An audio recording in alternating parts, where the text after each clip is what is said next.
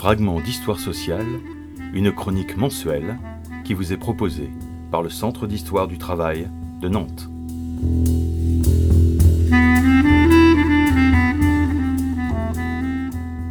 La montagne 1946, résistance aux collaborations.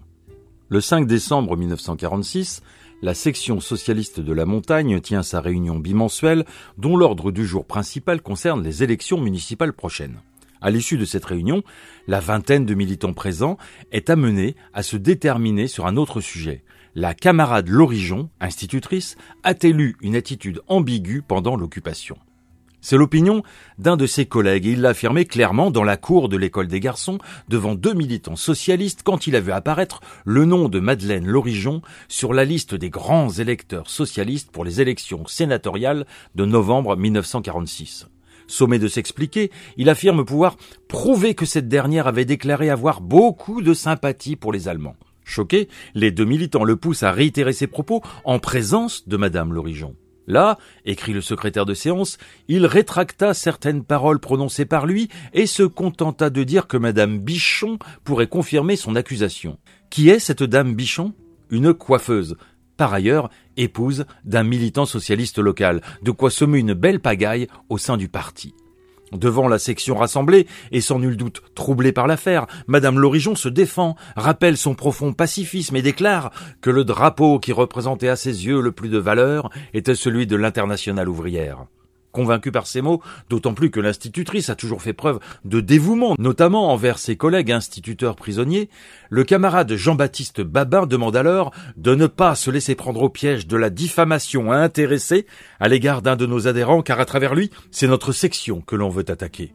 Pourquoi diable cet instituteur s'en est-il pris à sa collègue?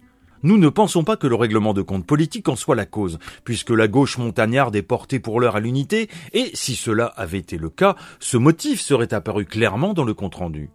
A-t-il alors agi par malveillance, par rivalité professionnelle?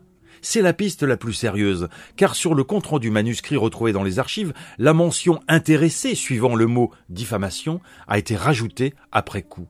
Cette affaire est à la fois anecdotique et révélatrice. Anecdotique, car elle ne provoqua aucun trouble durable au sein du parti.